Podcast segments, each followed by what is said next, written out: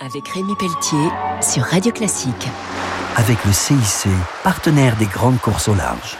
Bonjour et bienvenue pour Grand Large sur Radio Classique. Ce week-end, je reçois Jean-Louis Etienne, médecin, explorateur, écrivain qui vient de publier aux éditions Paulsen, Explorateur d'océan. C'est un peu l'itinéraire d'un enfant de l'aventure. Effectivement, c'est un livre sur mon parcours maritime, sur la découverte de la mer qui n'était pas une évidence. Moi, je suis né à la campagne dans le Tarn. C'est un milieu agricole. J'ai vu la mer à 10 ans.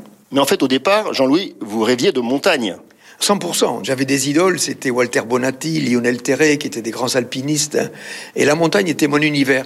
Pour un habitant du Tarn, la mer, c'était la plage. je regardais passer des petits bateaux, puis je me suis dit, mais ça, c'est une évasion possible. Alors, il y a une citation dans cet ouvrage de Jacques Brel, Le monde se meurt par manque d'imprudence. C'est un peu votre vie. L'époque où on partait avec Eric Tabarly pour faire la course autour du monde. Bonjour Eric, euh, oui, je suis médecin. Est-ce que, oui, d'accord, très bien, embarque. Il n'y avait pas de contrat, c'était une parole. Aujourd'hui, tout est devenu extrêmement verrouillé par des contrats. C'est aussi l'itinéraire de rencontres avec notamment le père Jaouen qui emmenait de jeunes toxicomanes avec beaucoup de leçons euh, d'humanité du père Jaouen. J'ai été médecin sur son bateau Le Bel Espoir et on voyait des gens un peu cabossés par la vie.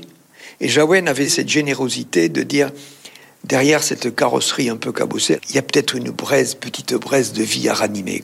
Après, vous faites un tour du monde à bord de Penbuck 6 en 1977-78, avec notamment Eric Tabarly. J'étais avec un chef de car qui était Philippe Poupon, euh, il y avait Titon Lamazoud. Donc ça a été un an d'insouciance totale, c'est-à-dire que c'était Eric qui était le boss, et ça a été une approche de la mer qui m'a définitivement orienté vers les grands espaces maritimes. Un grand merci. Je recevais donc Jean-Louis Etienne, explorateur d'océan. C'est son dernier livre publié chez Paulsen.